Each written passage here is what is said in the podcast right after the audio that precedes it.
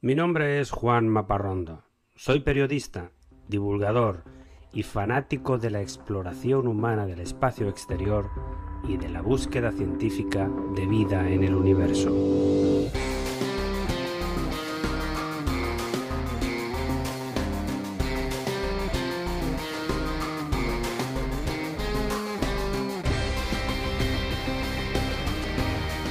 Este es mi podcast de divulgación sobre temas espaciales, sobre astronomía, constelaciones, robots viajeros, planetas y galaxias, asteroides, historias de astronautas, vida extraterrestre y todo tipo de gente loca por las estrellas.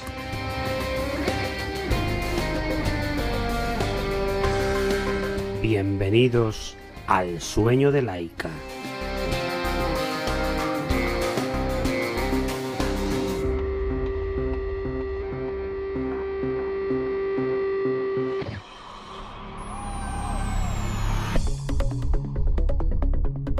Como todas las semanas, comenzamos con algo divertido, con una anécdota.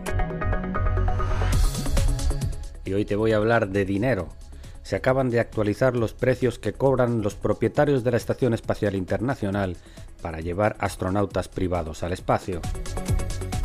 Hasta ahora, el coste por persona y día a bordo de esta estación, situada a 400 kilómetros en órbita de la Tierra, era de 11.250 dólares o lo que es lo mismo, alrededor de un millón de dólares por una misión estándar de cuatro personas durante una semana, sin incluir gastos de transporte de cargo o suministro de energía. Pues bien, a partir del lunes, este precio se ha disparado a 2 millones y medio de dólares por una misión similar, más del doble. Y lo curioso es que la demanda no ha bajado, la semana pasada se reunieron 11 astronautas en la estación y solo hay 7 camas, o mejor dicho, sacos de dormir que se colocan en cualquier lugar. Además de pagar caro, algunos astronautas tuvieron que descansar en los asientos de la cápsula Dragon que les llevó al espacio. En una entrevista reciente, la astronauta retirada Nicole Stott aseguró que el mejor lugar para dormir en la estación es el techo, donde hay menos ruido y menos vibraciones.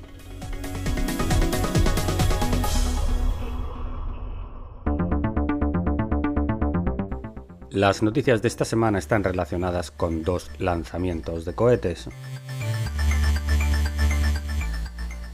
El primero es el intento número 9 del prototipo de cohete reutilizable Starship, que finalmente logró volar a una altura de 9 kilómetros, descender de nuevo a la Tierra y posarse en el mismo sitio, realizando así una compleja maniobra en la caída en la que el cohete se queda en posición horizontal para frenar su velocidad y luego aterriza en vertical. Este éxito, que se llevó a cabo en la Estación Espacial de Boca Chica, en Texas, es un paso enorme en la estrategia de la empresa privada SpaceX para llevar humanos a la Luna y a Marte.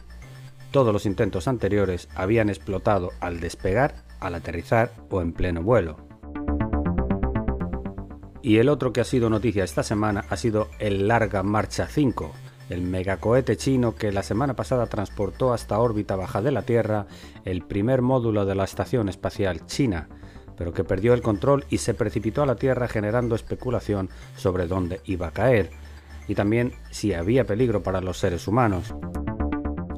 La parte más grande del fuselaje del cohete de 23 toneladas cayó finalmente sobre el Océano Índico en la noche del pasado sábado y al parecer se desintegró casi por completo antes de llegar a la Tierra.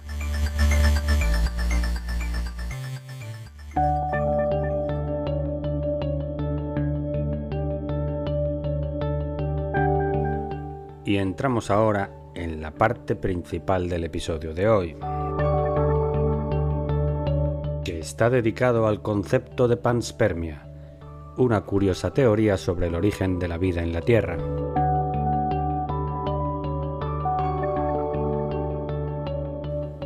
El episodio de hoy trata sobre una posible respuesta a varias preguntas filosóficas que han preocupado desde siempre a la especie humana. ¿Quiénes somos? ¿De dónde venimos? La ciencia ha demostrado que la vida se originó en la Tierra hace 4.000 millones de años y también ha demostrado que toda forma de vida en nuestro planeta, desde las bacterias hasta los helechos, los insectos y los mamíferos, todos, procedemos de uno solo, un solo ancestro común, el famoso abuelo Luca, del que te hablé en el episodio 29 del sueño de Laika. Descendemos de un solo ancestro, ok, pero aquí se acaban las certezas. Nadie sabe cómo surgió la vida, cómo llegó a nacer. Pues existe una teoría científica que dice que esta vida llegó de afuera, en concreto del planeta Marte. Se trata de una teoría que tiene lógica por muchas razones. Hoy sabemos por nuestro conocimiento de Marte que en el momento en que surgió la vida en la Tierra, el planeta rojo ya era un mundo antiguo, con agua abundante, tenía un campo magnético protector y una atmósfera mucho más densa que la actual.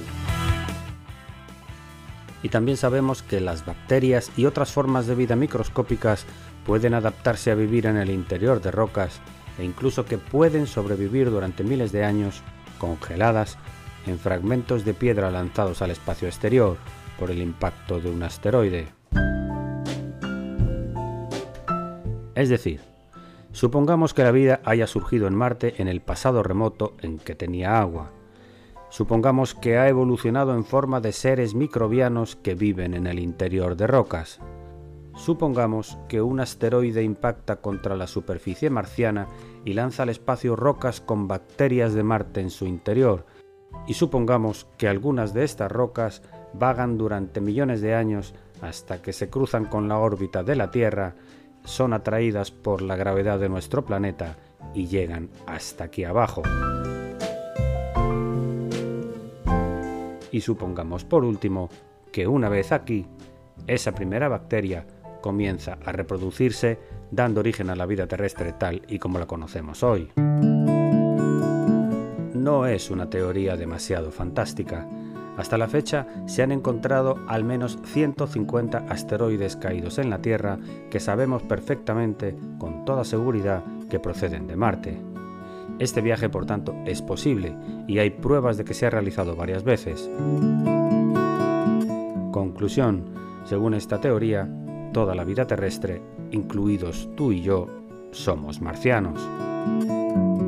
Este concepto se conoce como panspermia, del griego pan, que significa todo, y esperma, que significa semilla. Somos el resultado de las semillas colocadas por todas partes, en diferentes mundos. Se trata de una teoría interesante, desde luego. Pero lo mejor de todo es que muy pronto tendremos indicios para saber si es cierta o no. Todo depende del trabajo del último robot enviado a la superficie de Marte, el famoso Perseverance, que acaba de aterrizar en el planeta rojo y que está actualmente en periodo de pruebas. Está en fase de calentamiento, como dirían los deportistas, probando que todos sus instrumentos funcionan bien, incluido el helicóptero Ingenuity, que ya ha realizado varios vuelos de reconocimiento.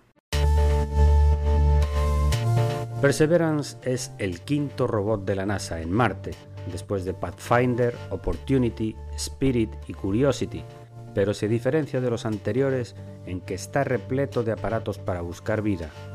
Los demás estaban basados más bien en analizar la geología del planeta o buscar agua, pero Perseverance es un laboratorio rodante con siete instrumentos principales, incluyendo un analizador de muestras superficiales, para buscar compuestos orgánicos y detectar vida. Así que es técnicamente posible que detectemos una fuente de vida microbiana en Marte. Si esto sucede, si encontramos aunque sea una bacteria, sería la noticia más importante de la historia de la humanidad, la madre de todas las noticias, como te contaba en un episodio anterior, la prueba de que no estamos solos en el universo. Pero una vez detectada esta vida, el siguiente experimento sería desde luego compararla con la vida terrestre y sobre todo analizar su composición molecular. Si detectamos las moléculas en espiral del ADN que tenemos todos los terrícolas, entonces, bingo, podemos concluir que la vida marciana y la vida terrestre son primos lejanos. Pero podemos seguir imaginando qué es lo divertido.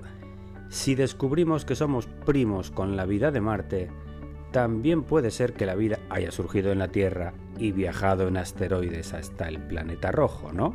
Entonces nosotros no somos marcianos, son ellos los que son terrícolas. Y a los expertos les encanta retorcer aún más la idea. Acabo de leer un libro llamado Out There, algo así como Ahí afuera en español, escrito por el doctor en biología Michael Wall, publicado en el 2018 con la información más actualizada sobre búsqueda científica de vida extraterrestre. El doctor Wall se atreve a hacer una clasificación de los diferentes tipos de panspermia. El primer tipo es el que acabamos de mencionar, pero además afirma que no solo las rocas pueden transportar vida microbiana de un planeta a otro, también los cometas podrían hacerlo y los cometas, no lo olvidemos, viajan mucho, pero mucho más lejos que la distancia entre la Tierra y Marte. Es técnicamente posible que un cometa haya pasado, digamos, sobre una de las columnas de vapor de agua del satélite Europa en Júpiter, donde se sospecha que puede haber vida, y después haya llegado a la Tierra con su preciosa carga. Y puestos a especular, Quizá la vida en la Tierra fue sembrada por una inteligencia extraterrestre, bien de forma involuntaria, una nave de exploración que se posa en la Tierra primitiva con microbios a bordo, por ejemplo, pero incluso podría ser de forma voluntaria, como un experimento. Una nave extraterrestre que siembra a propósito nuestro planeta con semillas de vida para observar después su evolución. ¿Te parece demasiada fantasía? Puede ser, pero hasta que la ciencia no demuestre lo contrario, nada se puede descartar.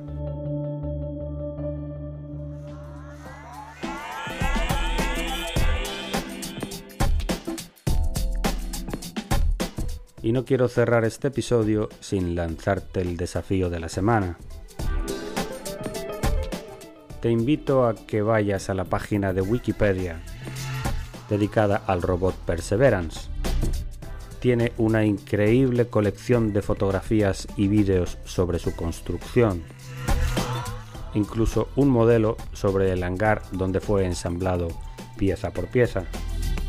Parece increíble que un robot de ese tamaño esté ahora mismo en la superficie de Marte buscando vida.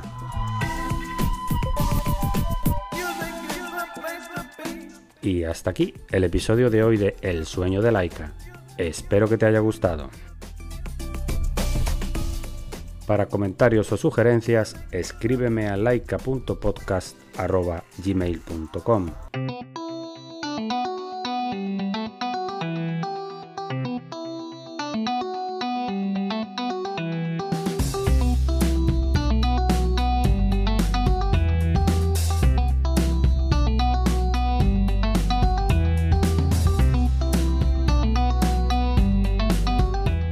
Todos los contenidos de este podcast son materiales originales de producción propia y están protegidos por leyes de copyright. Todas las músicas y sintonías se reproducen con derechos comprados a sus autores o son de reproducción libre.